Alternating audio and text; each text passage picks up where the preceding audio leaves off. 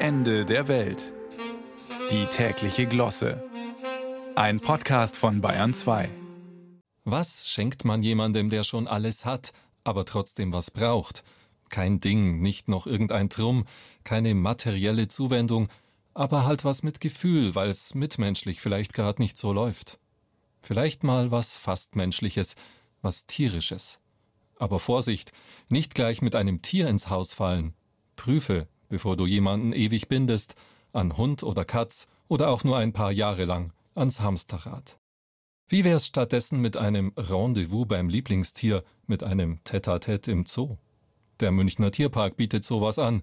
Da kann man sich zum Beispiel von Lamas über die Schulter spucken lassen, toi toi toi, oder bewundernd aufschauen zu den Giraffen. Dann rücken sich die Perspektiven zurecht und die Welt sieht gleich wieder ganz anders aus.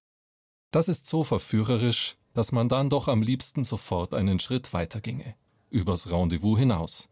Auf die Idee ist man in Osnabrück gekommen. Der Zoo dort hat jetzt Trauungen im Affenhaus im Angebot, bei den Schimpansen, bei, nicht mit. Ein Zimmer richtet man dafür eigens ein, vor der Scheibe. Tierschützer heulen auf, sehen unsere engsten Verwandten zu einer lebendigen Kulisse herunterzeremoniert. Ja, aber vielleicht war es ganz anders gemeint, denn zumindest aus allzu menschlicher Sicht spricht einiges für die Affenhochzeit.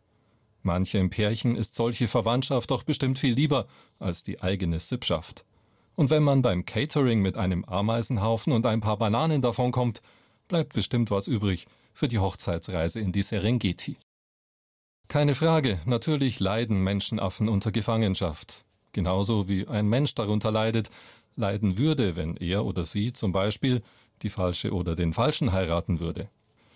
Also schadet vor dem Ja und Amenwort ein letzter Blick durch die hoffentlich auch etwas reflektierende Scheibe unter Umständen gar nicht. Ist das nicht auch ein Blick in die eigene Zukunft? Will man das wirklich? Warum blecken die Trauungszeugen so die Zähne? Die lachen uns doch nicht aus. Wer ist da überhaupt jenseits und wer diesseits der Scheibe? Ist die Ehe die artgerechte Haltung für den Menschen? Erkenne dich selbst, mach dich nicht zum Affen.